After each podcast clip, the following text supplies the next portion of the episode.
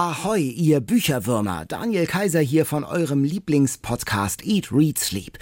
Und heute haben wir eine ganz besondere Folge für euch. Zu unserem zweiten Geburtstag waren Katharina und Jan nämlich bei mir zu Hause. Wir saßen also bei mir am Küchentisch und haben da über Bücher gesprochen. Das war schon aufregend. Also meine Wohnung wird zum Podcaststudio. Und Premiere, diesmal wird nicht nur gegessen, sondern auch richtig gemeinsam gekocht. Also wird gewaschen, gezupft und gehackt und Achtung, gesungen. Was Katharina von dem denkenden Hund im Bestseller hält und warum Jan wirklich prädestiniert dafür ist, unseren Geburtstagscocktail zu mixen, das hört ihr in unserer Jubiläumsfolge. Hoch die Tassen und jetzt geht's los.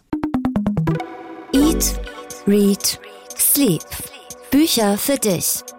Ein Podcast vom NDR. Sie kommen!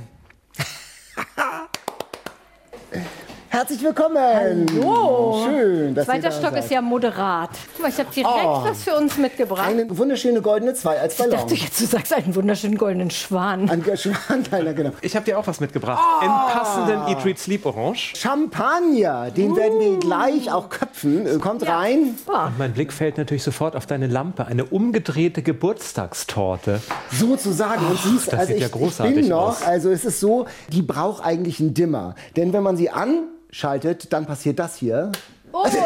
Oh, es ist sehr. Es ist schon fl- flutlichtartig. Aber guck mal, du hast ja hier so einen Kerzendingsbumsleuchter. Das ist zum ersten Mal, dass wir echte Kerzen anzünden können. da werden wir bestehe ich auch ja, drauf. Das machen wir auch später, genau. Und Daniel, was ich ja immer tue, wenn ich neu in Wohnung bin, ich muss mir Warte, jetzt deine ich- Bücher ich- angucken. Also- Und man sieht, ähnlich wie bei mir, sie stapeln sich überall. Auf dem Tisch, auf diesem kleinen Tisch, auf dem Fußboden.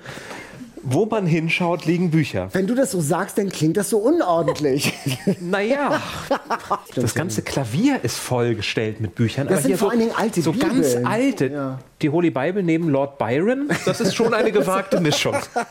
Und spielst du hier auch? ja, also selten, wie man hört, es ist im Augenblick wahnsinnig verstimmt, mein Klavier. Ui. Also als Saloon mit drei, vier Einschusslöchern. Vielleicht könntet ihr vierhändig spielen. Ja, ich glaube. Hier nicht verstimmt. Vier, vier, Ich würde aber nichts dazu singen, sage ich schon mal gleich. So, jetzt wird es aber Zeit, dass wir literarisch werden. Dafür habe Ja. ich was mitgebracht. Ja, wunderbar. Und zwar, was könnte das für eine literarische Vorspeise sein? Der Champagner, den du Daniel gerade geschenkt hast, ja, natürlich. praktisch. Geh mal ein bisschen in Deckung. Nicht gegen die Lampe, bitte. Ja, finde, du und könntest- drei, zwei, eins. Jawohl!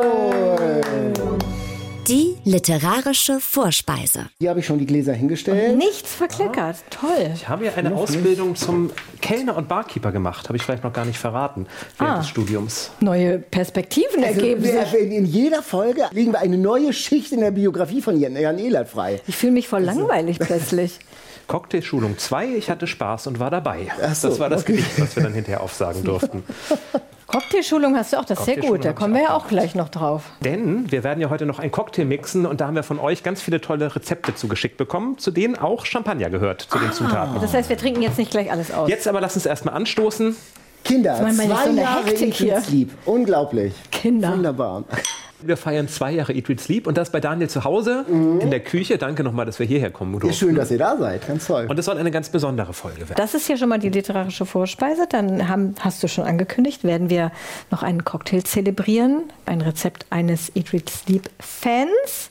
Und du nestelst auch schon an einer hab kleinen Tüte mit, mit Cocktaildeko und mit kleinen Schirmchen. Also es ist ja kein Cocktail, wenn kein Schirmchen darüber Richtig, richtig. äh, da drin steckt. Das ist schon sehr schön. Genau, Und dann gibt es natürlich auch unser Eat, Read, Sleep Quiz. Und da hast du, Katharina, nämlich Ja. die Buzzer mitgebracht. Und zwar nagelneue Buzzer Und wir ich haben wirklich sehr lange gecastet nach den richtigen passenden Buzzergeräuschen. Jan, mach mal. Jawohl. Kojak. Ganz schön langes Geräusch. Ja. Meins ist blau und klingt so. Da geht einiges. Also äh, ich hoffe, Sie kommen nachher oft zum Einsatz. Irgendwie klingt deins schon mehr nach Gewinn. Ja, muss ich wollte ich sagen. ne? Aber natürlich gibt es auch viele, viele Bücher.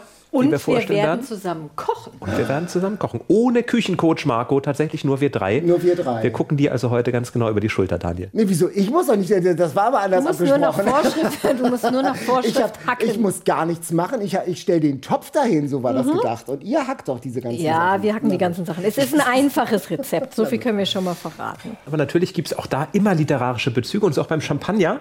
Ich habe euch nämlich ein Gedicht mitgebracht. Dafür müssen wir eigentlich nochmal aufstehen und anstoßen. Jawohl. Na? Absolut. Natürlich. Prost. Sagt man Wohl, Prost ja. eigentlich? Prosit. Da saßen wir Polemiker, also wir drei. Es flog der Kork, wir tranken toll. Ein Blassgebräu der Chemiker, das schäumend auf und niederquoll.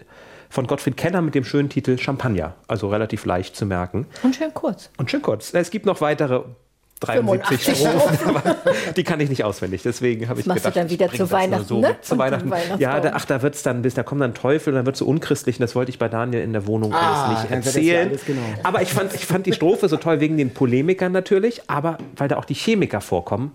Denn das passt ja ganz gut heute. Ja, Die Bestseller Challenge. eine Frage der Chemie haben wir gelesen von Bonnie Garmis. Und darum geht es. Elizabeth Zott, die hat es nicht leicht. Die ist klug. Die ist eine hervorragende Wissenschaftlerin, Chemikerin und sie ist fleißig. Aber weil sie eine Frau ist, hat sie im Amerika der 50er und 60er Jahre keine Chance auf eine eigene Karriere. Sie wird von den Kerlen gemobbt und klein gehalten. Einer ihrer Chefs will sie vergewaltigen. Sie wehrt sich und äh, wird dann kaltgestellt und muss danach äh, Hiwi-Jobs machen, muss im Labor um irgendwelche Becher betteln. Und dann äh, lernt sie einen Chemie-Crack kennen, einen Außenseiter, aber einen heißen Nobelpreiskandidaten und der heißt Calvin Evans. Jan reckt gerade den Daumen hoch. Nein, Jan, nicht Literaturnobelpreis, sondern Chemie-Nobelpreis. Also Aber ich, ich darf ich noch mal kurz, auch kurz den Daumen recken, wie lustig du eben gesagt hast, sie muss um Becher betteln. Ja. Bechergläser, das ist ein Fachterminus aus der Oh. Chemie. Das sind sehr große Gläser. Also sie muss um Bechergläser, nicht um Kaffeetassen wie. Nee, schon klar, aber es ist ja. Also, aber Ich- sie ich möchte immer- es noch mal kurz aber es, es, sie, sie äh, bekommt, alle bekommen die automatisch und sie äh, muss wirklich um die Ja. betteln, um dieses, um dieses Equipment, um die Ausstattung. Und die beiden, zurück zum Plot, Ja, Calvin und Elizabeth verlieben sich. Und äh, dann kommt er, und das darf man, glaube ich, verraten, er kommt bei einem Unfall ums Leben. Und sie ist wieder allein, abserviert, unehelich schwanger und arbeitslos am Rande der Gesellschaft. Aber weil sie super kochen kann und eine Mitschülerin ihrer Tochter, der das ganze Essen immer, was sie ihr in die Schule mitgibt, wegfuttert, äh, wird ein Fernsehproduzent auf sie aufmerksam und sie wird von jetzt auf gleich eine ganz beliebte Fernsehköchin. Und zwar mit Haltung. Sie sagt, Kochen ist Chemie und Amerika hängt an ihren Lippen und sie wird wahnsinnig erfolgreich. Katharina, hat es zwischen dir und dem Buch chemisch gefunkt? Also ich schicke mal eins vorweg. Chemie war mein absolutes Hassfach in der Total. Schule. Ganz, ganz schlimm. Das habe ich nur überlebt. Eigentlich habe ich nur das Abitur geschafft, weil mein Mitschüler Sascha mich abschreiben lassen hat. Oh Gott, das dürfen wir vielleicht nicht öffentlich äh, senden. es ist aber so, weil sonst hätte ich null Punkte gehabt und hätte ich kein Abitur gehabt. Das Einzige, was ich noch kann, ist das. Periodensystem. Nee, da hörte es bei mir direkt auf und das war, glaube ich, in der dritten Chemiestunde. Libeb Znofne, Namgal Sipsklar. Was ist das denn? Das ist sozusagen die ganzen Elemente hintereinander gesagt. Ich habe ja mal die, die Massen der Elemente auswendig gelernt. Ich habe mich sehr ertappt gefühlt, als an Oh. einer Stelle gefragt Ja. wird, was ist das Atomgewicht von Barium und die Frau weiß es. Und ich weiß, ich hätte das damals auch gewusst. Oh Gott, Jan, ich, bin aber- ich Ja, also- distanziere mich an dieser Stelle von dir und Es war eine Wette. Mein, mein Chemielehrer sagte, das kann niemand und das, sowas reizt mich dann ja immer. Dann habe ich es mal auswendig das gelernt. hätte mich vielleicht auch sogar gereizt, hat aber niemand zu mir gesagt, weswegen ich schon mit der Avogado-Zahl aus der Chemiesache ausgestiegen bin. Es kommt aber relativ wenig. Ja, es kommt Chemie relativ, vor, das ne? hat mich Genau. jetzt auch nicht gestört. Ich habe das insgesamt eigentlich okay gerne gelesen, obwohl schon auf den ersten Seiten zwei Sachen aufgetaucht sind, die ich echt auch super nervig finde in Büchern.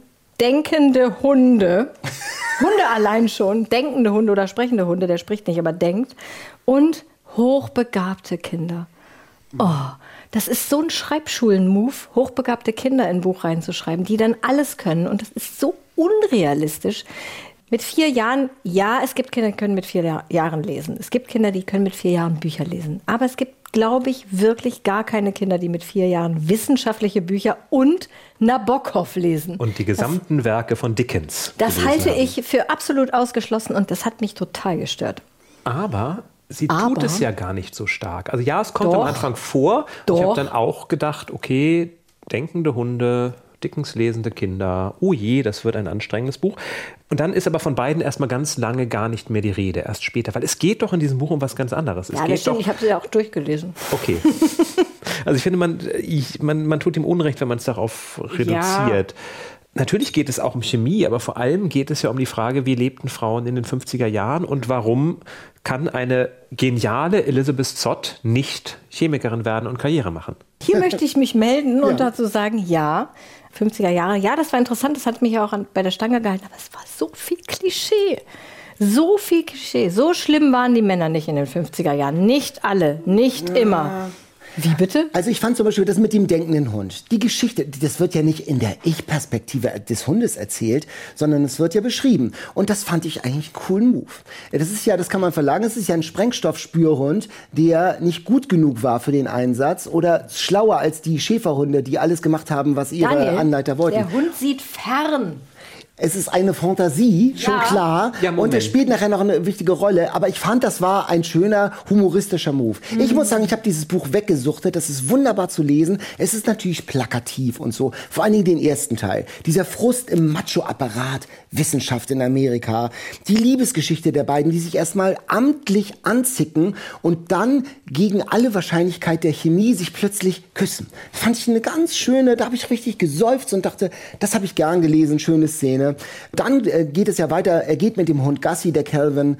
Äh, 37 Minuten später war er tot. Da habe ich wirklich Luft eingeatmet, weil ich dachte, das kann doch nicht sein. Und es, äh, es ist gut geschrieben. Aber dann wird sie ja Fernsehstar. Und mhm. dann wird es zu glatt, ein bisschen zu märchenhaft, wie sie da in der Live-Show ist. Äh, wisst ihr, an was mich das erinnert hat? An Doris Day. Was ja. diese Frau alles so treibt. Wo sie dann plötzlich in der Live-Show ist super. und sagt, ich bin Beverly Boyer und ich bin ein Schwein. Da gibt es doch diese eine berühmte Fernsehszene aus diesem Doris Day-Film. Daran erinnere ich mich jetzt Ein ikonischer nicht. Fernsehmoment. Oh. Und das ist alles ein bisschen zu glatt. Sie äh, äh ermuntert eine Zuschauerin, Medizin stu zu studieren. Ja. Und das geht am Ende oh. dann auch noch auf.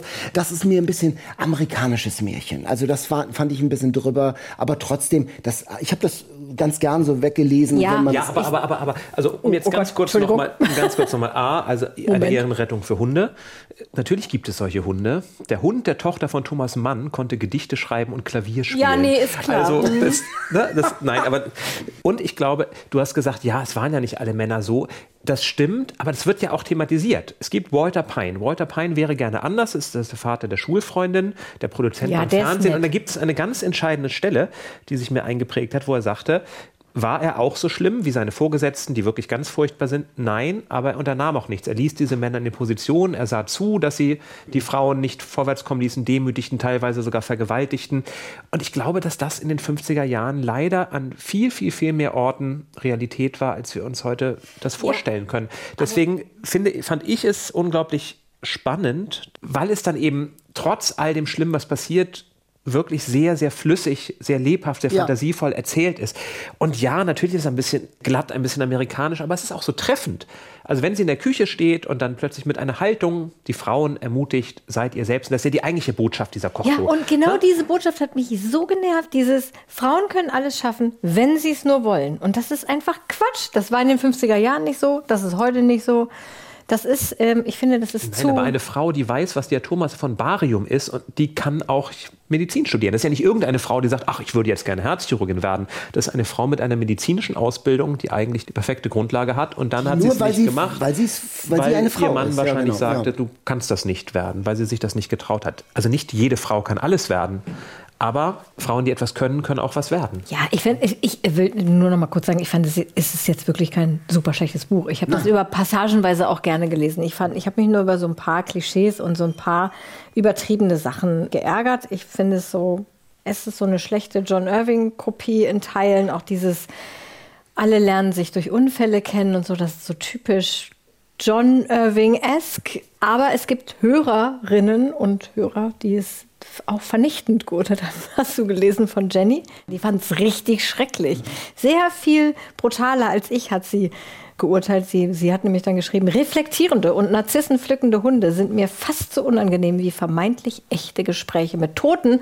Und dann hat sie es abgebrochen nach wenigen Seiten. Ja, aber so schlimm fand ich es nicht tatsächlich. Zum Beispiel dieses Kompromisslose von Elizabeth fand ich toll zu lesen. Ich, ich mochte sie sehr. Gerade in dieser Kochshow mochte ich sie sehr, wo sie dann steht und wirklich sich auf nichts einlässt. Ja, genau, sich das, das Studio so gestaltet, wie sie möchte.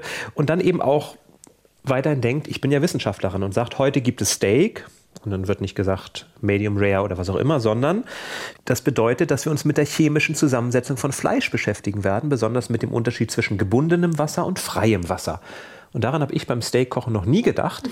Aber ich bin ja mit einem Chemiker verheiratet und da kenne ich solche Momente schon, wo dann Essen eben nicht geteilt, sondern aliquotiert wird oder wo Eier auch schon mal mit, flüssigem, mit flüssigem Stickstoff gekocht werden, einfach weil man es kann.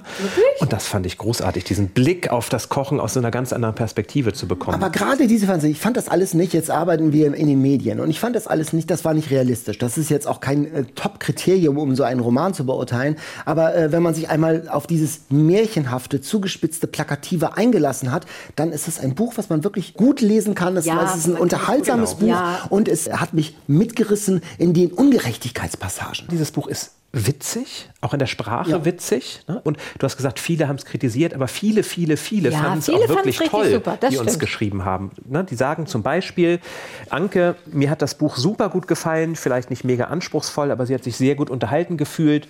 Verena sagt, eine tolle Mischung aus Tiefgang, leicht erzählt, wichtige Themen angesprochen, eine gute Prise Humor. Also Sehr- ein wunderbares Wohlfühlbuch. Natürlich nicht das, was ich ja auch gerne habe, Bücher, die erschüttern, die Welt verändern, die man beiseite legt und denkt, oh mein Gott, was hat das mit mir gemacht? Was habe ich für neue Einsichten gewonnen? Aber trotzdem ein Buch, so was man liest und hinterher denkt, das war schön. Das hat mich unterhalten. Bonnie Garmes, eine Frage der Chemie. Aus dem Englischen von Ulrike Wasser und Klaus Timmermann. 464 Seiten hat das Buch, also nicht ganz dünn. 22 Euro. Hast du übrigens eine Stelle, muss ich noch zitieren, Daniel, verzeih. Die Bibliothekarin, die mitten in der Bibliothek anhält, um einen Leser zu rügen, der die Seiten des Buches umknickt. Da Ja, musste ich da ja ich sofort an dich denken und dachte, ja, dieses Buch mag ich. Ich fühlte mich, ja genau, ich fühlte mich auch abgeholt, genau. Nicht von der Bibliothekarin, sondern von diesem Menschen, der die Seiten umknickt. Also ist für alle was dabei. Also ihr verschenkt es. Ich verschenke es. Ich würde es verschenken tatsächlich. Und ich habe auch überlegt, an wen. Und ich habe äh, gar, kein, ähm, gar kein Psychogramm eines Lesers, sondern ich würde es, das ist ein Buch, von dem ich mir vorstellen kann, dass es weit gestreut vielen gefallen könnte. Eine Sache haben wir in dem Buch natürlich vergessen, die so wunderbar passt. Am Ende jeder Sendung soll sie einen Cocktail mixen. Ach, das habe ich schon wieder Das habt ihr schon wieder vergessen. überlesen? Nee, nicht überlesen, vergessen. Und sie macht es nicht. Sie weigert sich, aber wir können es tun. Wir tun es. Für Elizabeth. Ja, wir haben euch aufgefordert, einen Eat, Read, Sleep Cocktail zu kreieren. Und wir haben viele schöne Cocktailvorschläge zugeschickt bekommen. Zum Beispiel den Book on the Beach. Also vor allen Dingen die Namen waren schön. Ein Book Lover 75 nach dem berühmten French 75. Wer kennt ihn? Wer kennt ihn? Jan? French 75? Hemingway. Richtig. Paris 20er Jahre, der It-Cocktail, möchte ich sagen, in Paris der 20er Jahre. Und auch ein sehr schöner Name war Yadaka-Cocktail, Jan Daniel Katharina Cocktail. Der Gewinner-Cocktail, da haben wir uns entschieden für die Kreation von Sylvie aus Freiburg. Und er heißt Sparkling Orange Without Fish. Danke, Silvi. Das hat mich sehr gefreut. Da war Jan direkt überzeugt, denn er hasst Fisch. Das war ein wirklich ein traumatisches Erlebnis für mich. Ich wusste nicht, dass Jan kein Fisch ist. Und dann habe ich in einer Folge ja so einen Lachstoast mitgebracht und musste das Ding dann alleine essen, weil Jan da mit äh, verschränkten Armen sozusagen vor mir saß und sagte, ich esse kein Fisch. Aber wir haben uns ja noch nicht so gut gekannt in No der ersten fish, Zeit, no ja. fish. Äh, und äh, mittlerweile haben wir uns ja ein bisschen äh, besser kennengelernt. Aber wir haben immer noch keine, äh, keine Liste, wo No-Gos draufstehen. Wobei diese Folge mich sehr, sehr lange schon verfolgt. Wenn ich nach Lesung essen bin mit Veranstalterinnen und Veranstaltern, höre ich immer wieder, Jan bestellt keinen Fisch. Herr Ehler, Wo ich für etwas Sie sage. kein Für- Fisch, ja. ne? Ja, ist klar. So, also ich muss jetzt mal hier das Rezept verlesen, damit wir das mixen können. Es besteht aus 2 Cl Aperol, 2 Cl Maracuja-Saft, 2 Cl Orangensaft, 2 Orangenscheiben, einige Blaubeeren, Eiswürfel, Champagner nach Belieben. Daniel schneidet jetzt Orangenscheiben. Wie läuft's hier Cocktail-Shaking-mäßig? Ja, geht gut voran. Oh Gott. Was ist das, Eis? Eis. Jetzt, sag mal, hast du das in. Das hast du jetzt aber nach Gefühl da reingefüllt. Du hast gar nichts abgemessen. Eine Hausfrau hat das im Gefühl. Ein Cocktail. Vor allem Was beim hast du nochmal für eine Alkohol. Ausbildung? Wunderbar. Cocktailmaster-Ausbildung. Oh, Daniel, geht das ein bisschen leiser? Weswegen wir den Cocktail ausgewählt haben, weil uns das mit der Orangefarbe so gut gefallen hat. Spritzig, humorvoll, intensiv, wie Eat, Read, Sleep. Und eben auch in unseren Farben blau und orange. So, und jetzt, wo kommt das Blau her? Die Blaubeeren. Das ist das sozusagen das NDR Blau und das Eat, Read, Sleep Orange zu einem Cocktail zusammengestellt. Hammer, Ich genau. glaube, wir müssen dem Intendanten Bescheid sagen. Heil, äh, Blaubeeren, auch noch Superfood. Mehr geht nicht. Jetzt wird's Wie ernst. schön Jan die Schirme ja da in die orange Orangendinger gesteckt hat. Mm. Ich halte es nicht aus. Ich habe jetzt von dem Flipp aus. Champagner wirklich schon einen leichten Glimmer. Ja, dann trinkt mal das jetzt ganz langsam, bitte. Also ich muss sagen, optisch Ja, Finde ich das sehr gelungen. Wirklich, Das war mit wirklich toll. Zuckerrand. Vor allem habe ich jetzt mal gelernt. Also Jan, du wirklich ganz professionell, wie das geht mit dem Zuckerrand. So, Wunderbar. Sparkling Orange without Fish in Blau-Orange. Prost. der Maracuja schmeckt gut durch. Ist recht süß auch. Ach, es geht. Also ich spüre aber auch schon die Umdrehung. Nach einem Schluck, Ich finde schon. Also, ich spüre, also es schmeckt schon nach Alkohol. wie so ein Konfirmand, Daniel. aber es sind ja gesunde Blaubeeren drin. Ja, in, genau. In, in dem Rezept stand Champagner nach Belieben. Und wie viel hast du, hat es dir beliebt reinzukippen? Na stimmt, es ist noch einiges da. Ja, nee, ist ganz wenig. ne? Wir freuen uns ja überhaupt, dass unser Podcast in diesen zwei Jahren, die es uns gibt, so eine große, nette Community bekommen hat. Es gibt ja auch seit Januar den Fanclub auf Instagram, Eat, Read, Sleep and Friends. Den hat Simone aus unserer Videofolge vor einem Jahr im Januar ins Leben gerufen. Und die organisiert wirklich tolle Aktionen für Fans, also regelmäßige Leserunden zum Beispiel. Wir waren ja auch schon zweimal dabei bei so einer Insta-Live-Diskussion über ein Buch, was alle gelesen hatten. Das war total nett. Und ja, wir bekommen immer wieder die Frage, warum denn Instagram? Wir haben das ja nicht entschieden, sondern Simone, Genau. danke dir, hat das ja einfach in die Hand genommen und macht das wirklich, wirklich toll und versammelt da eben so viele von euch, die da mitlesen, mitschreiben, mitdiskutieren. Und wenn jetzt jemand sagt, ich mache einen Fanclub auf in Hamburg-Barmbek und da trifft man sich vor Ort, ist das Super. genauso willkommen und dann kommen wir auch gerne mal vorbei. Oder wenn es jetzt viel weiter weg ist, müssten wir vielleicht mal darüber reden, wie oft wir das schaffen. Aber Instagram ist eben der Ort, wo sich so viele von euch versammelt haben und deswegen finden wir das total super. Aber es hat mit dem Medium an sich nichts zu tun. Wir freuen uns über jeden Fanclub. Absolut. Also wenn sich ein anderer Fanclub sonst wo bildet, gerne Bescheid sagen. Und wir schicken ja jetzt auch regelmäßig Bücher auf Bücherreise in der Hoffnung, dass sich in einzelnen Städten vielleicht eigene Lesekreise bilden und vielleicht Leute zusammenfinden, die sich fürs Lesen und für unseren Podcast interessieren. Das ist ja auch noch eine Möglichkeit. Das ist ja dann total offline sozusagen. Genau, und für alle, die nicht in den Fanclub wollen, ihr könnt ja auch einfach unseren Newsletter abonnieren. Da erzählen wir euch auch regelmäßig etwas. Hintergründe aus der Redaktion, Bücher, die wir so lesen, was gerade für Bestseller möglicherweise in Diskussion sind. Also es gibt auch andere Wege. Aber wenn ihr bei Instagram seid, schaut da doch mal vorbei, weil das ist wirklich toll, was Simone und die anderen da auf die Beine stellen. Ja, absolut. Ja, dann soll es losgehen. Was kochen wir denn heute? Mal nicht so überrascht, Daniel. Du durftest auch mitentscheiden. Ich durfte mitentscheiden, aber ich war irgendwie Aber in du die weißt weitere nicht- Planung gar nicht weiter eingebunden. Ich, hab, ich stelle hier einen Topf zur Verfügung. Wir haben Zutaten dabei, wir haben Kartoffeln und wir haben sehr viel, was grün ist. Denn wir kochen heute grüne Soße. Jawohl. Und zwar, weil es Goethes Lieblingsgericht ist. War. Ja, es gibt eine Legende, Ja, eine sagen wir Legende. mal so. Es Die gibt wir eine mögen doch Legende, Legenden. dass seine Mutter grüne Soße kochen konnte, sie erfunden habe, übrigens an einem grünen Donnerstag, Daniel, und dass Goethe diese grüne Soße so sehr liebte, dass er sie sich immer von seiner Mutter per Postkutsche von Frankfurt nach Weimar schicken wollte. Es ist allerdings eine Legende. Es ist nichts dran und im gesamten Werk von Goethe, ich habe extra nochmal nachrecherchiert, im gesamten Werk von Ganze, Goethe alles durchgelesen, Naja, ganze Faust nochmal. naja, es gelesen. gibt ja tatsächlich das Werk digital, wo man dann per Suchbegriffen, er schreibt viel über Grün, aber er schreibt nicht an einer einzigen Stelle grüne Soße. Also es ist wohl eine Legende. Und trotzdem aber ist es eine sehr schöne Geschichte. Und über Goethe haben wir eigentlich dafür, dass er ja eigentlich der deutsche Dichterfürst immer genannt wird, relativ wenig hier im Podcast. Viel zu wenig. Wir hatten den Werther mal. ähm, Ja. Genau, Oh ja. auf Kampnagel. Das weiß ich. In der Folge auf Kampnagel haben wir uns leidenschaftlich über den Werther ausgetauscht. Aber ohne Goethe pa- passendes Gericht und das wollten wir jetzt mal in dieser Jubiläumsfolge nachholen. Und grüne Soße ist ja so ein Frankfurter Ding. Ich habe das noch nie gemacht, deswegen habe ich mal bei Instagram gefragt, wer hat ein tolles Rezept für grüne Soße. Ich habe auch ein paar bekommen. Da scheiden sich auch die Geister. Ja, ne? genau, ist das ist hochumstritten. lustig. Eine ähm, hat ein Rezept von ihrer Oma in Handschrift geschickt. Dann gab es ein Rezept äh, abfotografiert aus dem Hochzeitskochbuch. Und dann gab es heiße Diskussionen darüber, mit oder ohne Gewürzgurken. Es schrieben Leute, auf gar keinen Fall Gurken. und ähm, andere, ähm, ja, nee, Gurken ist total super. Und manche schrieben auch auf Hessisch, das hat, fand ich besonders schön, in hessischer Mundart. So, und ich habe jetzt mal für das Rezept heute, glaube ich, so ein eine kleine grüne Soße Improvisation, Konglomerat aus allen Rezepten, die ich so bekommen habe. Denn irgendwie braucht man einfach nur, glaube ich, ein Kilo Milchprodukte. Joghurt, Quark, Frischkäse, saure Sahne, Schmand. Ist total egal Das klingt jetzt anscheinend. alles noch nicht sehr grün. Nee, und warte. Dann natürlich die grünen Kräuter. Hier, guckt bitte. Steht auch drauf. Sieht grüne das nicht Soße. toll aus? Kräuter für grüne Soße. Gibt's zu kaufen, ja? Gibt's zu kaufen und ich dachte, es wäre super schwierig. Erster Stand, guten Tag, äh, haben Sie vielleicht diese Kräuter für grüne Soße? Und der Typ so, ja klar, hier, bitteschön.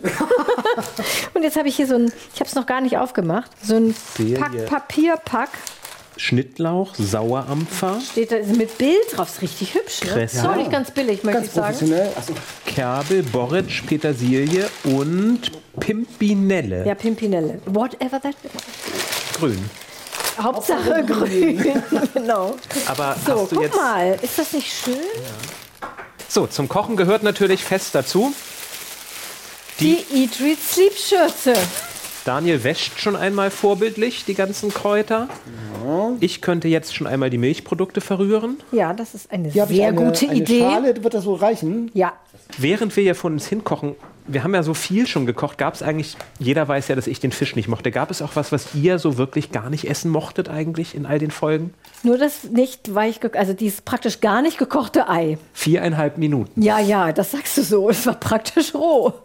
Das war für mich schon ein bisschen Ich problematisch. esse da ja alles. Also für mich war das schlimmste, der schlimmste Kochmoment in der Folge mit Gesang der Flusskrebse von Delia Owens. Da hatte ich doch diese Maisklößchen mitgebracht. Die nicht Und rund ich hatte wurden. die mal, ja, ich hatte die ja Probe gekocht mit E- äh, Eat, Read, Sleep Küchencoach Marco. Und da war das wunderbar. Und dann habe ich am am Montagmorgen, ich weiß noch, hier um sechs fluchend, schreiend, weinend in der Küche gestanden und habe diese Dinge angeschrien. Warum werdet ihr nicht rund? Warum werdet ihr nicht rund? Ach, die Das waren war trotzdem gut. Ja. Du kannst ein paar Kräuter hacken, Daniel. Ich gebe dir mal hier die Hälfte von dem Zeug ab. Und im Sitzen, genau, sehr Bitte schön. schön. Und wie, äh, wie klein müssen die oder wie muss das Ich denn? glaube, hinterher jagen wir das einfach mal durch den Pürierstab. Auch da scheiden sich die Geister. Vielleicht, warte mal, das ist doch der Stiel hier. Das muss weg. Ach so. Das bitte weg, Beth. Ach so, gut. Man sieht also wunderbar Katharina und Daniel an zwei Schneidebrettern mit sehr, sehr viel Grün. Sehr grün. Ich schneide das Fast einfach nichts total ist daneben durcheinander. gegangen. es geht. Das ist nur der Abfall. So, bitte. Gut, ich äh, versuche dann schon mal den SG-Stab hier. Ja, Also überall stehen Cocktail. Vorzubereiten. So kann ich nicht arbeiten. Ich habe ja dann gedacht, wir können ja nicht hier ein Gericht kochen, was in Wirklichkeit jenseits der Legende gar keinen literarischen Bezug hat. Also habe ich recherchiert und es gibt einen Roman von Hermann Bahr, Natürlich hat er Die gute. Schule. Da geht, es, da geht es seitenweise, seitenweise um die grüne Soße, weil ein junger Mann sie sieht und von diesem Anblick zur Karriere als Maler, ja, ich sehe, was du da für Gesten machst. Und er wird dann überwältigt und muss dieses Grün auf die Leinwand bringen. Und das geht seitenweise, dass diese Erleuchtung durch die grüne Soße beschrieben wird. Und Hermann Bahr nutzte das damals, um zu sagen, Literatur und Kunst kann so eine Wirkung auf alle haben und Essen ist auch Kunst. Oh, fast vergessen. Es müssen auch noch drei Art gekochte Eier rein. Und jetzt Hast du? Panik in Augen von Jan und Daniel. Wie können wir jetzt schnell Eier Katharina hart hat da mal was vorbereitet. Oder? Jan kann ja keine Eier hart kochen, deswegen habe ich mir schon mal welche mitgebracht. Wie bei Alfred Biolek. Guck mal hier. Drei hart gekochte Eier. Zack. Katharina, was wären wir ohne dich? Du bist immer so gut vorbereitet. Hast immer ein hart gekochtes Ei im Rucksack. Super. Also als Metapher jetzt mal. Ein Glück. Dafür habe ich keine, keine unbekannten Autoren dabei. So ergänzen wir uns aufs Feinste. Nicht wahr? So. So richtig grün sieht sie noch nicht aus, oder? Das ist schon hellgrün. Jetzt, Also die ist sehr, ja jetzt nicht dunkelgrün. Oh, oh, Entschuldigung. zum Glück, zum Glück haben wir eine Schürze. Oh, sorry. Aber guck mal, es ist alles auf der Alles fast, auf der Schürze. Es ist fast alles. Katharina, versuch, Katharina versucht zu pürieren, während es in alle Richtungen spritzt.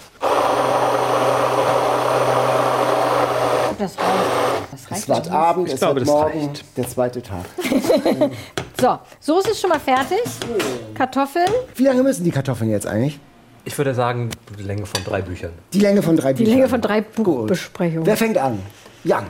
Schon wieder. Gut. Was hast du gelesen? Ich Was habe ein, Exotisches. was Exotisches tatsächlich. Es gibt ja immer diese Foren, wo mögliche Nobelpreiskandidatinnen und Kandidaten aus aller Welt gehandelt werden. Also so, wo man dann hinterher sagt, Wole Schojinka nie gehört, Luis Glück zum ersten Mal in meinem Leben erfahren. Es gibt immer diese Foren, wo diese Namen vorher schon gehandelt und diskutiert werden. Und da bin ich auf Scholastique Mykasonga gestoßen.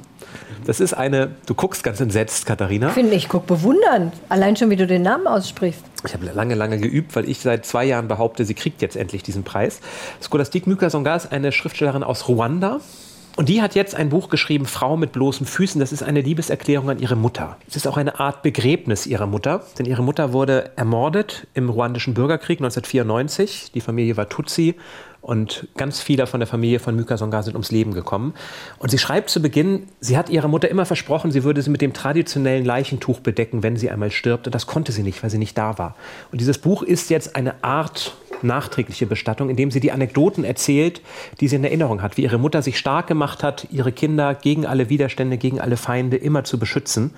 Ein ganz liebevoll erzähltes ja, Gedicht kann man es nicht sagen, aber ähm, eine ganz liebevoll erzählte Erinnerung mit ganz vielen interessanten Einblicken natürlich in Kulturen, die uns unglaublich fremd sind, aber vor allem, das hat mich an unseren Alltime Favorite erinnert, über den wir nachher noch sprechen werden, Little Women, dass man eben auch sieht, wie eine Mutter versucht, ihr, für ihre Kinder immer nur das Beste zu tun, auch wenn die Umstände vielleicht viel, viel, viel schlechter sein mögen als Louisa May Alcott. Deswegen eine ganz tolle Autorin, die ich euch allen mal ans Herz legen wollte. Und ich dachte, wann, wenn nicht in einer Jubiläumsfolge? Und ist das ähm, leicht zu lesen oder ist das sch- Das ist leicht schwierig? zu lesen. Nein, nein, das ist leicht zu lesen, das schon, auch wenn es natürlich ein sehr, sehr schweres Thema Schweres ist. Thema, klar. Aber es ist in einem also leicht verständlichen, auch nicht überbordend schweren Tonfall geschrieben, sondern eben mit viel, ja, mit viel Freude an Einblicken in die Kultur. Es ist eine Entdeckung. Es ist sicherlich kein Buch mit Weißwein auf dem Balkon und nebenbei noch ein Ja, ja. Sparkling Orange zu trinken. Aber es ist ein Buch, was mich wirklich bereichert hat, als ich es gelesen habe. Und dünn.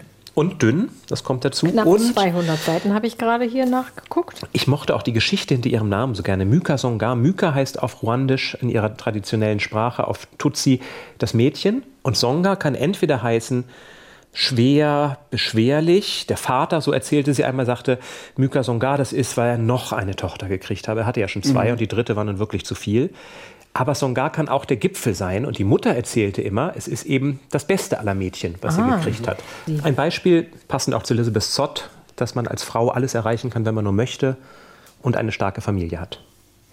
Ist es denn so ein Buch, so ein bisschen literarisches Auslandsjournal? Das heißt, es, äh, man guckt auch in eine exotische Welt oder ist das auch so dieser Effekt, den wir beide ja auch bei Nino Hartaschvili hatten? Also Georgien, ein, ein fernes Land, aber trotzdem kommen einem die Probleme und die Themen und die Menschen und die Figuren doch sehr nah und vertraut vor. Also die Figuren kommen einem vertraut vor. Das Thema Mutterliebe ist, glaube ich, etwas, das ist universell. Das merkt man da ganz stark. Aber es ist schon exotisch, natürlich. Also wir sind in einer Kultur der Tutsi, über die ich wirklich nicht viel wusste. Und die natürlich auch, auch wenn das in den äh, 70ern, 80ern, 90ern spielt, natürlich überhaupt nicht zu vergleichen ist mit der Kultur, die zu der Zeit in Europa stattfand. Und sie lebt aber in ähm, Sie Frankreich, lebt in ne? Frankreich mittlerweile, in der Normandie. In genau. der schönen Normandie. Also merkt euch diesen Namen, Scholastique Myka Songa. Und wenn dann in fünf Jahren der Name bei der Vergabe des Nobelpreises fällt, dann könnt ihr sagen, Kenn kenn ich. längst, kann ich was drüber Das sagst erzählen. du schon die ganze Zeit von diesem klicklaute Mann. Ngugi wa Thiong'o. Der hat's auch Aber das noch ist eine gekriegt. andere Geschichte und soll ein anderen Mal Die erzählt ein andermal werden. erzählt. werden. Apropos andere Geschichte, ich habe ein äh, Buch mitgebracht, das schon länger bei mir auf dem Stapel liegt, äh, von Janine Adomait, vom Versuch, einen silbernen Aal zu fangen. I, ich bin raus. Ja, da, du sollst ihn nicht essen, wird ja nicht sondern gegessen. man kann ja, es ist, äh, lass es nicht so sagen, es ist eine Metapher. Aber es ist kein Oh, denkender nein. Aal. Ähm, es geht um Willrath, eine kleine Stadt im Rheinland. Und das war mal ein reicher Kurort. Der Rubel rollte, das Geschäft brummte, Touristen und Urlauber kamen von überall. Mir ist das ja mit Kurorten fremd. Ich weiß nicht, war dir schon mal im Kurort? Also ich kenne das nicht, Kneipp und so. Und äh, ich hatte oder war auch noch nie ein Kurschatten oder so. Auch nicht. ich war noch nie zur Kur auch, zum Glück. Also Willrath war mal ein reicher Kurort, doch dann kam ein Erdbeben und diese Heilquelle, die Mariaquelle, versiegte. Das Wasser versiegte und danach ging's bergab. Kein Wasser, keine Kurgäste, kein Geld. Die Stadt jetzt Willrath, ein einziger Leerstand, überall Frust. Und eines Tages ist das Wasser wieder da. Da gibt's eine Baustelle von der Bahn und plötzlich so blub, blub, blub, sprudelt diese alte Heilquelle wieder. Und äh, jetzt ist natürlich die Frage, ist das die zweite Chance für diese runtergekommene Stadt? Und jetzt wollen die Willrater wieder das alte Geschäft ankurbeln. Zum Beispiel Hauptperson Vera, so eine Kneipenwirtin, die war die letzte, das ist eine lustige Geschichte, die letzte Willrater Nixe, sozusagen Miss Heilquelle, damals vor 20 Jahren, hatte so eine Nixon-Krone aufgehabt. Und die zwängt sich wieder in das alte Nixon-Kostüm von damals. Also es ist, man spürt schon, das ist so ein ganz schräger, mit schrägen Figuren, eine, eine, eine, auch eine groteske. Der silberne Aal, den wollen sie dann alle fangen. Das gelungene Leben, das da glitzert. Die Vera geht zur Heilquelle hin und fest ins Wasser. Ja, und dann trinkt das. Und es schmeckt trinkt das. Es richtig eklig. Ja, aber das ist also, es schmeckt eklig, weil es nach Schwefel schmeckt und das ist eben besonders gut für Heilquellen und, Und so. Aber dann hält sie ihre Hände rein und bekommt dann so etwas zu fassen wie diesen silbernen Aal. Das heißt, da ist plötzlich der Karos, da ist die Chance. Jetzt haben wir eine zweite Chance und Jan verzieht das, als ja, schon bei, Wort. bei, bei Aalen muss ich immer an Günter Grass und die Blechtrommel denken und den Pferdekopf und wir wollen doch noch was essen. Aber jetzt kannst du doch nicht aufgrund einer literarischen Stelle, die es Metapher. irgendwo mal gegeben, einer Metapher, die es mal gegeben hat. Und ich fand es schön, schaut mal, das Cover Schönes des Cover. Buches, es sieht ein bisschen aus wie so ein Sehtest beim Optiker. Also Oder wie deine kleine Lampe. blaue Punkte. Und der Titel ist versteckt wie unter Wasser, unter diesen vielen Ja, kleinen blauen Punkten. Ein Buch voller schräger Figuren. Und mir hat das Buch gefallen, weil es mich auch immer hat überlegen lassen, wo hätte ich mir mal eine zweite Chance gewünscht, vielleicht im Leben. Also wo, ähm, wo hätte ich sie zu fassen bekommen? In Beziehungen oder beim Job oder sonst im Leben, in Begegnung mit anderen Menschen. Wo ähm, hätte ich noch gerne mal eine zweite Chance Wo gehabt? hättest du so gerne nochmal die Heilquelle sprudeln die, lassen? wo, wo hätte ich sie noch mal sprudeln lassen? Ja. Ich finde es so lustig, dass wir oft den gleichen Geschmack haben bei Büchern, also wo es wirklich zusammenpasst, Papierpalast oder auch im Verriss zusammenpasst und manchmal so gar nicht. Also ich habe das ja, ich würde sagen, ich habe ein Viertel gelesen davon und mich hat das so runtergezogen, dieses kleinstädtische. Die Leute da, die sich dann an so eine dubiose Quelle hängen und eigentlich ja schon so völlig raus sind aus dem Leben. Also diese, wie heißt die Vera? Vera, diese Vera, ne? die mit dieser Stübchen, Kneipe genau, hat, ja. genau. Und irgendwie nicht kein Geld verdient, total runtergerockt. Und Sie will es hat mich so Traum- deprimiert. Ja, aber die haben alle einen Traum. Und ich Ja. finde also sie will äh, diesen Friseursalon da übernehmen. Und sie hofft jetzt, dass sie jetzt genug Geld hat, wenn, wenn die, die Immobiliengeschäfte da wieder ansteigen. Also ich find, fand das, äh, das toll. Das sind alles äh, groteske, auch überzeichnet die Figuren, klar. Aber ich fand, es, äh, fand das einen ganz schönen Resonanzraum für unerfüllte Träume und für Hoffnungen. Und das fand ich auch ein sehr, es ist ein sehr groteskes, aber auch ein sehr schräges, aber auch ein sehr melancholisches Buch. Aber wird das optimistischer im zweiten Teil? Sagen wir so, es sind keine strahlenden Helden im ganzen Buch, sondern es ist eine sehr, äh, sehr realistische Einschätzung. Es geht, es hat ein interessantes Ende, das kann ich jetzt ja nicht verraten. Natürlich. In der Tonalität des Buches wird es keine große Wende mehr geben, sag ich mal, wenn du den Mhm. Ja, ja, ersten gut, 100 dann Seiten. ich Also hiermit ab. Janine Adomait vom Versuch, einen silbernen Aal zu fangen. Mein Buchtipp, 430 Seiten, DTV, 22 Euro. Aber du hast auch noch ein Buch mitgebracht. Ich habe auch noch ein Buch mitgebracht. Der Tradition entsprechend habe ich ein Kinderbuch mitgebracht. Der Tag, an dem ich versehentlich die ganze Welt belog. Ein ähm, britisches Kinderbuch und man sieht schon an dem Titel, wenn du mal, wenn ihr mal guckt hier, dieses versehentlich ist da so reingedruckst. Der englische Titel lautet nämlich The Boy Who Fooled the World. Und das ist typisch englisches, deutsches Kinderbuch, englisches versus deutsches Kinderbuch. Man traut sich in Deutschland nicht, darauf zu schreiben, der Junge, der die Welt betrog. Das ist zu krass, offensichtlich. Da muss man da so ein versehentlich reinschummeln. Und das stimmt aber gar nicht. Das war nicht versehentlich. Das war schon mit voller Absicht. Ein bisschen dumm gelaufen, aber es war nicht versehentlich. Also, Cole ist der Junge. Seine Familie hat nicht, nicht so viel Geld. Der Vater ist Hausmann, kümmert sich um die kleine Schwester. Dafür wird Cole auch immer ein bisschen komisch angeguckt in der Schule. Die Mutter arbeitet im Museum und dann schließt das Museum. Das heißt, ihr Job ist dann auch noch weg. Und dann machen sich alle in der Familie große Sorgen ums Geld. Sie brauchen eigentlich eine neue Heizung. Wer soll das bezahlen? So, das ist so ein bisschen die Ausgangssituation. Und dann kommt eines Tages eine Künstlerin in Coles Klasse, Marika Loft, und gibt eine, eine Kunststunde so aus, aus Nettigkeit. Die spendet so ein paar Kunstmaterialien und sagt so, ich mache mal jetzt eine Kunststunde mit den Kindern. Und dann müssen die Kinder ein Bild malen. Jedes Kind muss ein Bild malen und Cole kann nicht besonders gut malen, malt dann irgendwie so ein random Bild, also guckt aus dem Fenster, sieht so einen Himmel, zwei Flugzeuge kreuzen sich so mit den Kondensstreifen und malt dann alles blau mit zwei weißen Streifen, die sich kreuzen und dann fasst er das nochmal an und es ist noch nicht ganz trocken und dann sind seine Handabdrücke auf dem Bild. Dann kommt die Künstlerin und sagt so, oh mein Gott das ist ja Wahnsinn. Du hast ein Kunstwerk gemalt. Ich sehe, du wolltest ausdrücken, dass du die ganze Welt umfasst und bla bla bla, denkt sich irgendein so Kontext aus.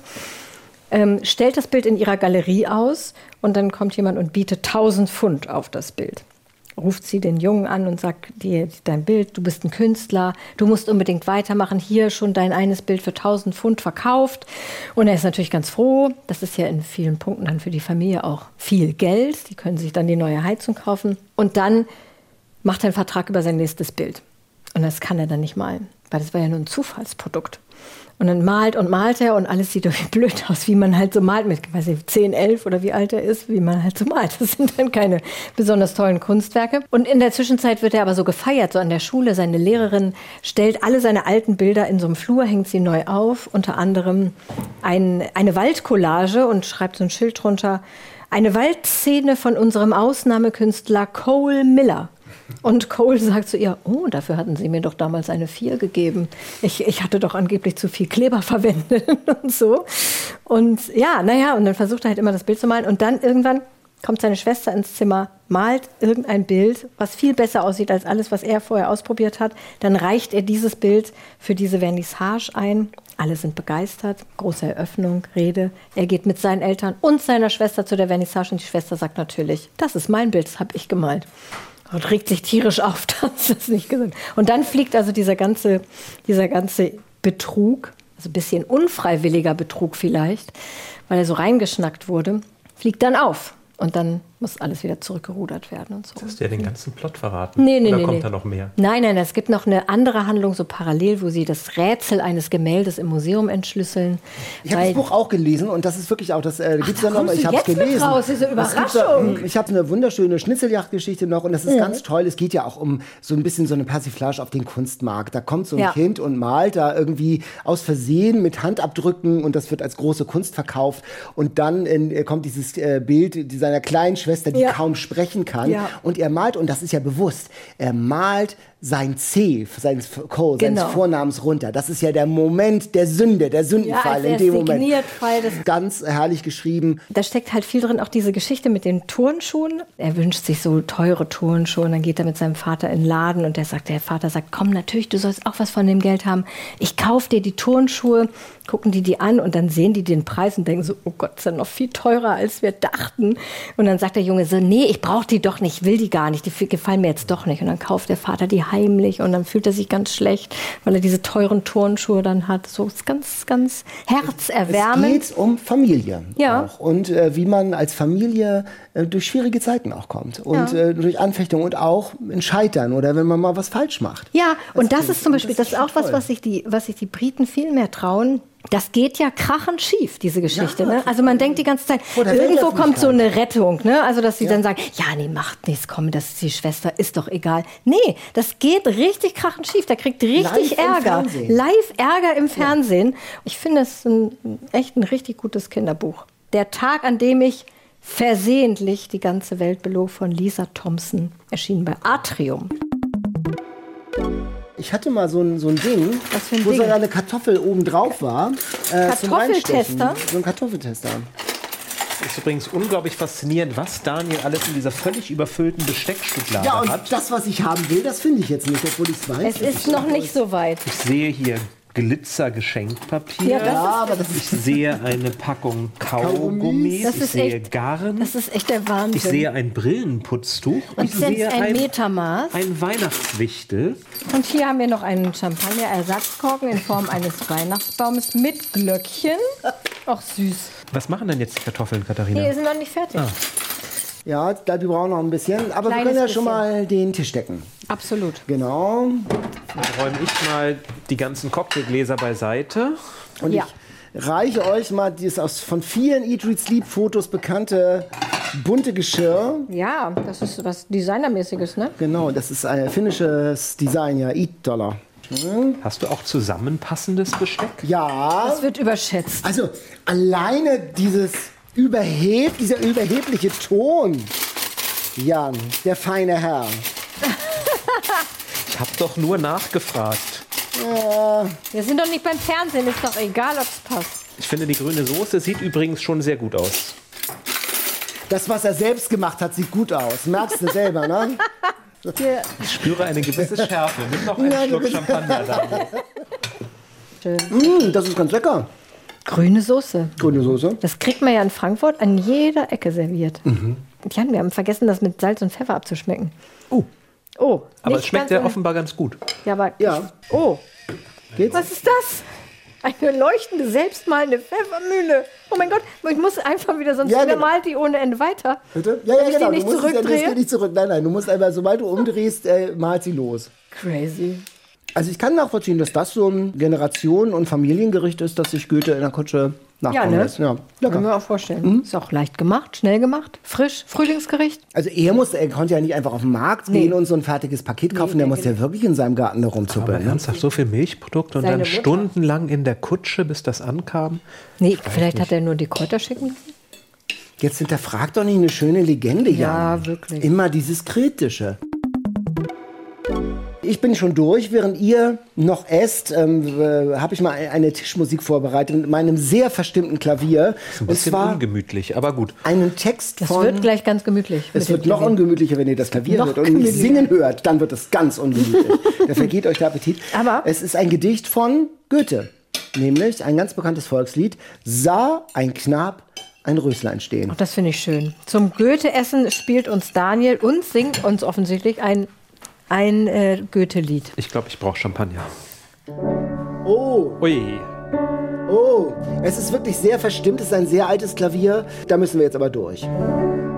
Sah ein Knab ein Röslein stehen, Röslein auf der Heiden, war so jung und morgenschön, lief er schnell es ja zu sehen, saß mit vielen Freuden, jetzt alle, Röslein, Röslein, Röslein rot, Röslein auf der Heiden. Es ist wie damals. Da fühlt man sich gleich in die Goethe-Zeit zurückversetzt, in so schwere Möbel, also schwerere als die hier. Ich habe ja schon mal gesagt, ich mag keinen Sex in der Literatur. Ich tue mich mit diesem Gedicht schwer.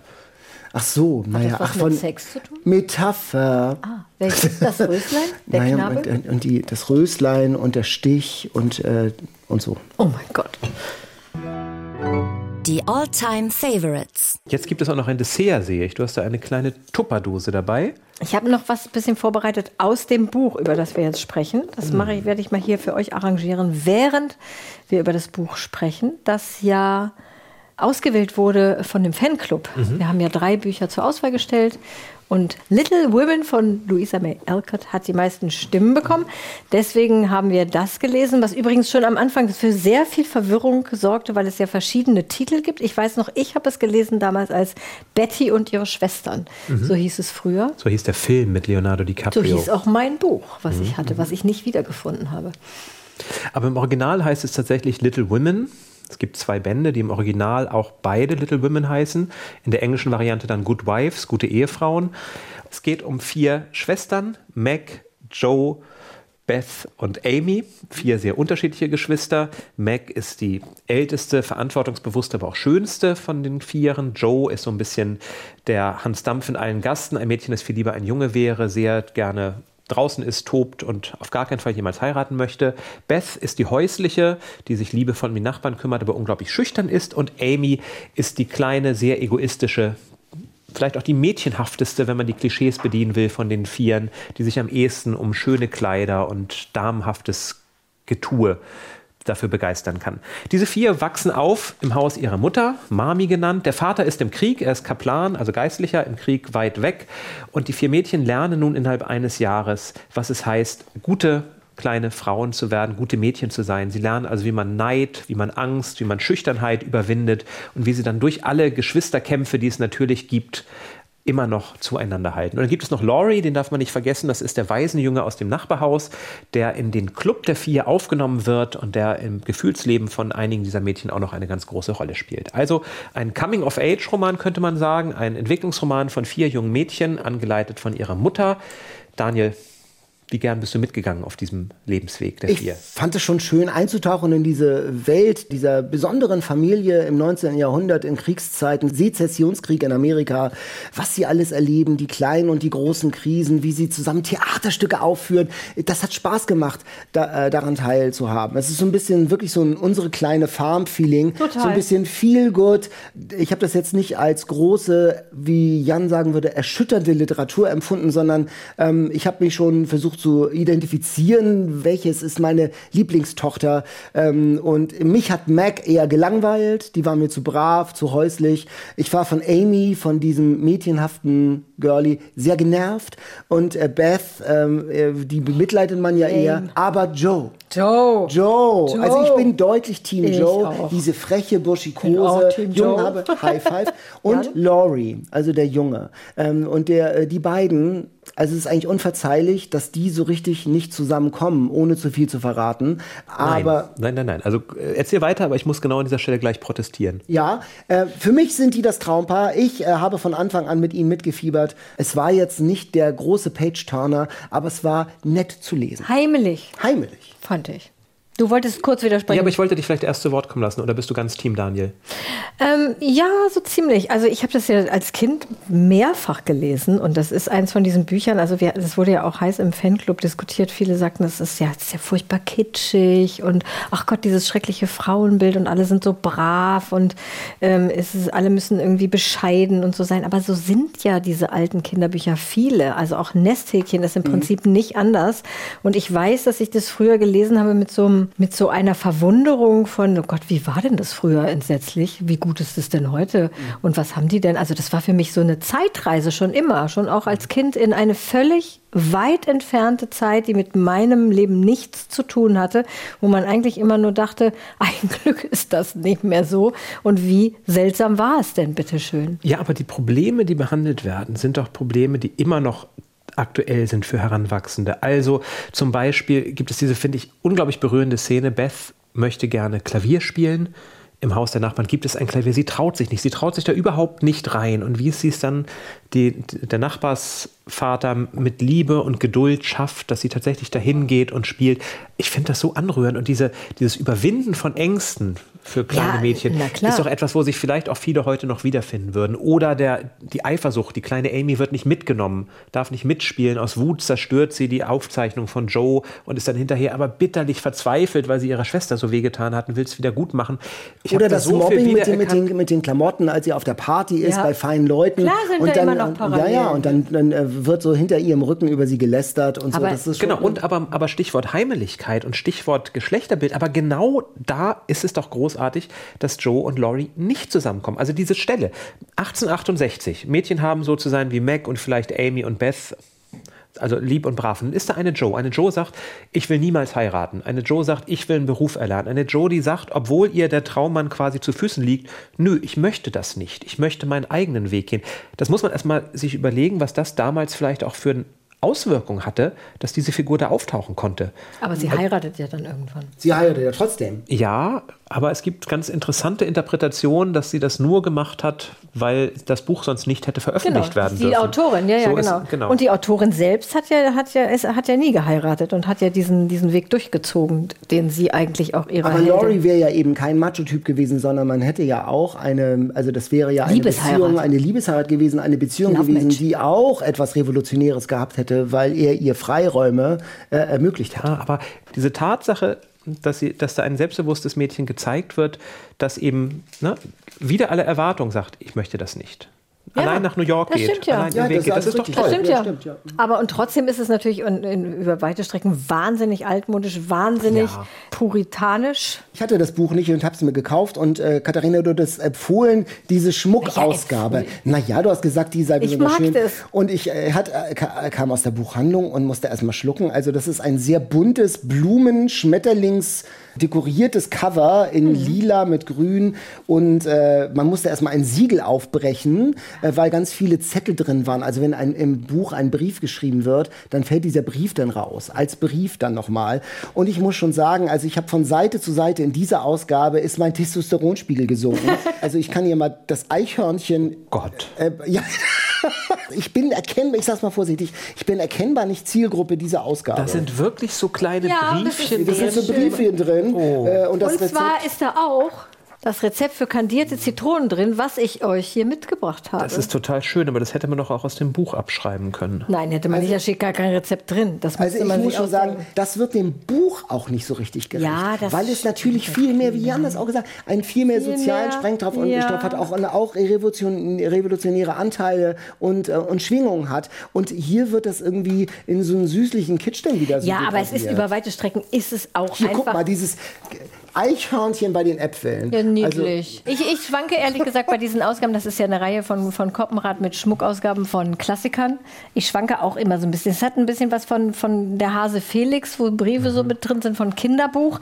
Und andererseits ist es so liebevoll gemacht und ich finde es auch toll, dass ein Verlag ähm, noch so viel Potenzial in Klassikern sieht, dass sie sowas machen, weil das ist ja unfassbar teuer. Also das Buch ist auch nicht ganz billig, aber sowas zu produzieren ist auch teuer. 30 einfach. Euro kostet das, glaube ich, Ja, ne? und aber das, das zu machen mit diesen ganzen Sachen da drin, da, da, da hat man auch Vertrauen in Klassiker und in, wir bringen die nochmal neu und anders raus und versuchen mal einen anderen Zugang zu einer alten Literatur, die ja vielen Leuten gar nicht mehr geläufig ist und die vielleicht so dann daran kommt. Ich finde, das Ich, ist ich finde das absolut Prinzip. begrüßenswert. Ich finde es ein tolles Prinzip. Ich finde, wie Daniel sagte, es wird diesem Buch nicht gerecht. Es ist das genaue Gegenteil von dem, was ich aus dem Buch rausgelesen habe. Ja, aber das ist das, hab- was mich vielleicht daran Ja, stört. ich, oh Gott, da bin ich nicht so, ehrlich gesagt. Ich, finde- ja, man kann natürlich diese ganze Revoluzergeschichte kann man da rauslesen, kann man aber auch bei Trotzkopf rauslesen. Und im Grunde ist es natürlich trotzdem der Zeit geschuldet, aber ein spießiges Frauenbild, was da im, am Ende ja doch vermittelt wird, auch wenn da mal kurz aufbegehrt wird, am Ende müssen sie ja doch zurück in Reihe und Glied. Als Amy die, das Buch von Joe ins Feuer geschmissen hat und sie sich fürchterlich aufgeregt hat, was passiert, hinterher wäre sie fast ertrunken und dann erkennt sie, ach, nichts ist so wertvoll wie das Leben, ist doch nicht so schlimm, dass du das Buch da reingeschmissen hast und die Mutter sagt, ach, mein gutes Kind, schön, dass du das selber erkannt hast. Das ist genau das gleiche Narrativ, was in Nesthäkchen, Försters Pucki, Trotzkopf erzählt wird. Das ist okay für mich, aber ich finde, man muss es jetzt auch nicht überhöhen literarisch. Also es ist Nimm eine- ein Buch- eine kandierte Zitrone. Eine kandierte Zitrone, die da auch eine Rolle spielt. Also es ist ein Buch, Little Women, mit vielen Ebenen. Auch in der Eat, Read, Sleep Community wird dieses Buch kontrovers diskutiert. Jessica zum Beispiel schreibt, mein äh, Lieblingsklassiker oder ein Herzenstuch ist es nicht geworden. Dafür fand ich das Buch zu betulich. Und ich mochte auch außer Joe keine der Figuren. Ich fand sie ziemlich langweilig und zu brav. Also das ist tatsächlich auch eine der Meinungen, die immer Ja. mal wieder geäußert wird. Und so eine gewisse Zeitlosigkeit liest Eva auch rein. Ich frage mich, schreibt sie, was aus Joe geworden wäre, wenn sie in unserer heutigen Zeit leben würde. Sie tut mir jedes Mal leid, wenn ich an die wenigen Möglichkeiten denke, die Menschen wie sie damals hatten. Kurz zum Thema kan kandierte Zitronen. Also das ist ja eine Süßigkeit in dieser Zeit. Und da kommt so ein bisschen die Kurve zu unserem Podcast. Das finde ich immer toll, wenn man das liest. Ich habe es ja schon mehrmals gelesen als Kind, dachte immer, kandierte Zitronen, was mag es sein? Und jetzt habe ich es nachgekocht, gebacken, was weiß ich, was man damit macht. Und es schmeckt Sauer. Sauer, obwohl da unendlich viel, Viel Zucker, Zucker schon dran ist. Und da, da dachte ich so, Mensch, oh Gott, wie gut Du hast das sie wäre selbst heu- gemacht. Du hast Zitronen kandiert, also einfach aufgeschnitten. Ja, im einfach ist Kochtopf. das, äh, man muss ewig kochen in, in Zuckersud und dann trocknen lassen und so. Man sich allein vorstellt, dass das für die so eine bahnbrechende Süßigkeit war, wo sie sich drum gekloppt haben, denke ich mal gut, dass wir heutzutage Moscherie haben oder so. Das sind immer die Dinger, die ich liegen gelassen habe, glaube ich, auf so bunten Tellern, weil ich dachte, das wäre Deko. Ja, es ist sehr, ähm, ja, also man muss es schon mögen, aber sieht schön aus. Es sieht schön aus, ist aber ich finde ich habe sehr lange das in der Küche hin und her gewälzt, sage ich euch. So, und das ist, finde ich, ist jetzt auch nochmal so ein sinnlicher Zugang zu diesem Buch. Wir sind auch ein bisschen wie Little Women. Wir sitzen hier bei Kerzenlicht in meiner Wohnung, Genau. reden über Literatur, so wie das auch die Little Women machen, wie es die Schwestern machen. Wunderbar, jetzt müssen wir nur noch klären, wer eigentlich wer ist. Ich bin Joe. Ich wollte das auch gerade sagen. Dann bin ich Lauren. So, welche ist deine Lieblingsfigur? Du wolltest es nicht verraten. Als ich, als ich klein war, war es tatsächlich auch Joe, als ich das erste Mal gelesen habe. Jetzt beim Weiter Wiederlesen gewinne ich immer mehr Sympathien für Beth, für die der wirklich ja das Herz aufgeht, die sich aufopfert und zu Hause bleibt. Und das ist eine so liebevolle Figur, die, mit der habe ich am meisten gefühlt und gelitten. Aber als reinste, als Beth hätte ich wahrscheinlich wenig Chancen im Quiz gegen Daniel zu bestehen oder gegen dich. Stimmt, jetzt kommt ja noch das Quiz mit unseren. Das Quiz. Es wird ernst. Während wir uns vorbereiten, Daniel kurz bisschen klar Schiff macht, hole ich die kleine Geburtstagsüberraschung aus meiner Wundertüte. Oh, das ist eine Torte. Was ist das für eine Form? Ein Buch. Ja! Sehr gut. Toll. Man erkennt es. Super. Es riecht vor allem so toll. Es riecht nach viel Schokolade und ich sehe ein schokoladenfarbiges, aufgeschlagenes Buch mit einem orangefarbenen 2 und einem orangefarbenen Schriftzug Eat, Read, Sleep. Es sieht wirklich wahnsinnig lecker aus und Das- es bringt den Podcast so richtig lecker auf den Punkt. Oh, und jetzt wird noch Tischfeuerwerk, so ein bisschen ähm, äh, Traumschiff-mäßig, Captain's Dinner-mäßig in den Kuchen gesteckt. Und, aber das wird jetzt nicht knallen. Also ich weiß nicht genau, wie ich hier versichert bin, ehrlich gesagt. Also was, Das steht drauf für was? Indoor-Gebrauch. Indoor-Gebrauch. Oh! Funken sprühen aus dem Kuchen, wunderbar, wie Silvester oder wie, ja, wie auf dem Traumschiff beim Captain's Dinner. Ja, Hammer. aus dem Kuchen zum Glück nicht, sondern aus zwei Fontänen. Ja, aus zwei Fontänen. Ich bin ganz ergriffen. Guck mal, nichts, nichts brennt von deinem Tisch. Nicht Nur einmal die das Schokolade Feuerwerk. schmilzt weg. Nein. Ah, Wunderbar. Jetzt gibt's Kuchen. herrlich. Mega. Ich bin heute Quizmaster und äh, Katharina und Jan haben Buzzer. Mach nochmal Buzzer, Katharina und Jan.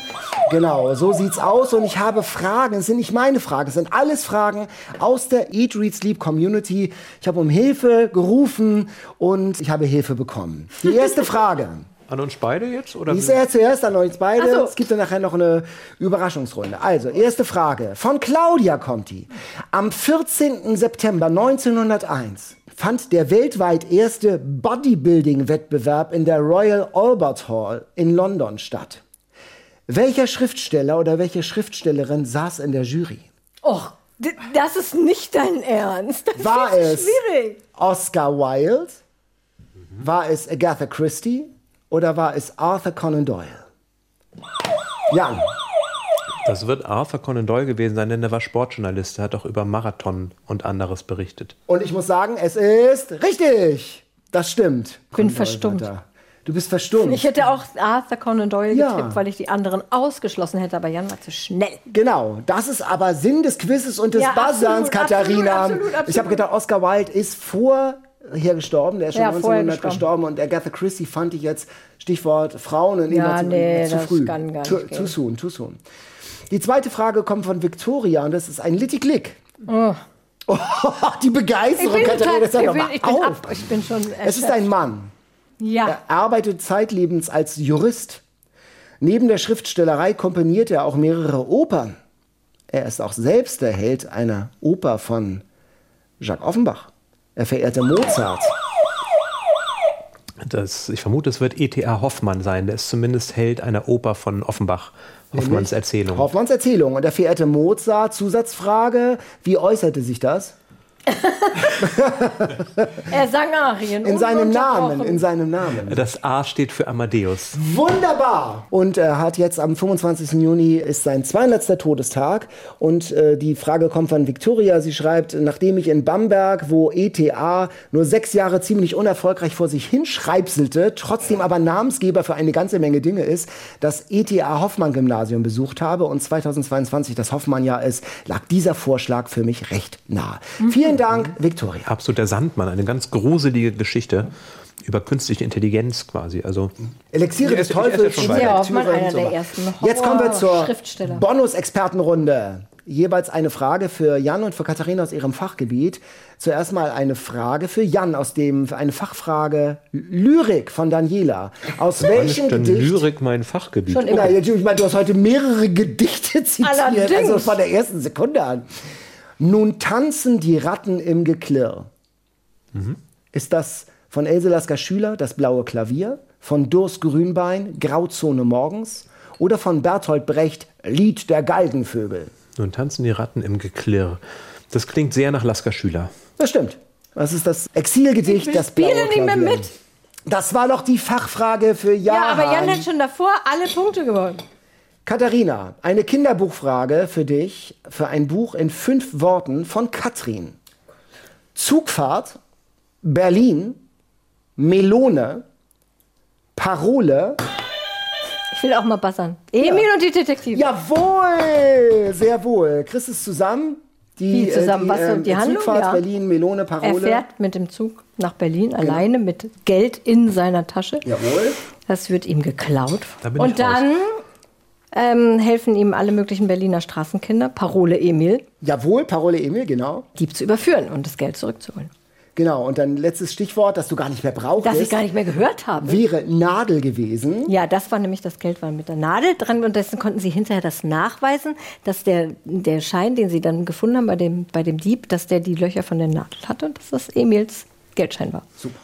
Wir kommen zur letzten Frage, wieder an euch beide. Und es ist eine Schätzfrage. Ja, eine nicht, Schätzfrage. Weil Jan hat schon Ach. Papalappa. Wir sagen mal, wir ändern mal die. Regeln. Das geht hier jetzt mal, äh, das ist hier mal 10. Also das ist jetzt die alles entscheidende Frage. mal zehn. Ja, das ist der äh, Ach so, Multiplikationsfaktor. oh, Ach so. Also, wie viele Bücher stehen im Durchschnitt in einem deutschen Haushalt? Was glaubt ihr? Wie viele Bücher stehen so durchschnittlich Oh in einem deutschen Haushalt? Das ist eine Studie von 2019. Jetzt muss einer eine Zahl sagen. Ja, ihr müsst beide eine Zahl sagen. Ja, ich- also einer muss jetzt Einer sozusagen vor, zuerst einer muss sagen. zuerst sich bewegen. In einem deutschen Haushalt, alle zusammengerechnet. Wahrscheinlich weniger, als ich jetzt denke. Weniger als bei dir. Weniger als bei dir, weniger als bei mir. Ich, überlege mal, in fremden Haushalten. Ich sage jetzt mal einfach frei rausgeschossen 70. Katharina? Das kommt mir immer noch viel vor. Im Durchschnitt in allen Haushalten 50. Katharina? Oh Gott, denn durch, ich weiß gar nicht, was es gibt. Gibt es Haushalte, die nur 50 Bücher Es haben? gibt Haushalte, die gar keine Bücher Ja, haben. ne? Nee, ich sag 70. Aha, also Jan sagt 50 und Katharina sagt 70 und die Lösung ist 151. Das ist eine erstaunlich, fand ich auch eine hohe Zahl. Ja. Toll, super. Super, Deutschland. Sind, äh, Deutschland ist im oberen Mittelfeld, vor allem skandinavische und ehemalige sowjetische Länder sind so in den 200ern im, im oberen Bereich. Und jetzt Zusatzfrage, Katharina, Zusatzfrage. In welchem Land stehen am meisten Bücher in einem durchschnittlichen Haushalt? In welchem europäischen Land? Ist es, oder weißt du es? Ich hätte jetzt spontan Litauen gesagt, aber nimm mal erstmal deine drei. Ja, ist es Luxemburg, Estland oder Italien? Äh, äh, äh, Kuchen ist lecker. Ich habe gar keine Ahnung. Mhm. Ähm, Ich sag mal Estland. dann sage ich Italien. Estland! Estland, 218. Wahnsinn. Nach den äh, neuen Multiplikationsregeln Nach der neuen Multiplikationsregel. einigen wir uns auf ein friedliches Unentschieden. Sehr schön. Wunderbar.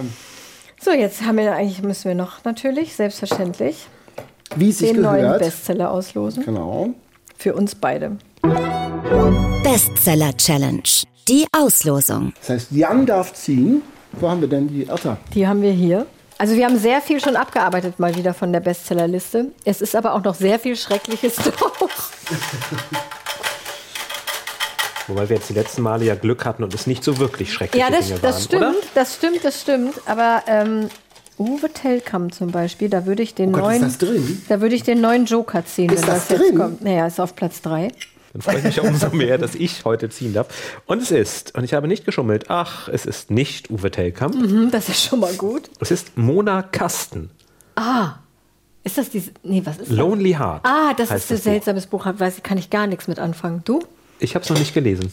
Aber es ist rosa. Das sagt mir gar nichts. Oh, Möglicherweise senkt es dein Testosteronspiegel weiter nach unten. Fallen da Briefchen raus aus dem Buch? Das glaube ich nicht. Das ist schon was Besonderes, wenn Briefchen rausfallen. Aber ich, äh, ja, ich bin gespannt. Nun denn, Mona Kasten, Lonely Heart. Wenn ihr noch nicht 151 Bücher zu Hause habt, dann besorgt euch doch dieses und lest es mit für einen guten, bestückten Haushalt. Wir freuen uns dann auf eure Reaktion zu diesem Buch und ich freue mich auf Daniels und Katharinas Reaktion. Das machen wir wieder. Spätestens zum dritten Geburtstag dann die nächste große Sause. Dann bei Jan oder bei Katharina. Aber ich, ich, genau. ich freue mich auf viele neue Essen und viele neue Bücher mit euch und mit euch allen da draußen im Fanclub. Du backst dann den Kuchen mit dem Eat, Read, Sleep Mit der 3, Schriftzug. das kriege ich ja. Marco, war hast gar du nicht so gehört? mit. Macht's gut, wir freuen uns aufs nächste Mal mit euch. Bis dann. Tschüss. Tschüss. Ciao. Jetzt so ein Espresso wäre schön noch so zum Abschluss. Sehr Zum gerne. Abschluss. Mach ich mal. Zack. Oh, das geht aber fix. Eat, Read, Sleep. Bücher für dich. Ein Podcast vom NDR.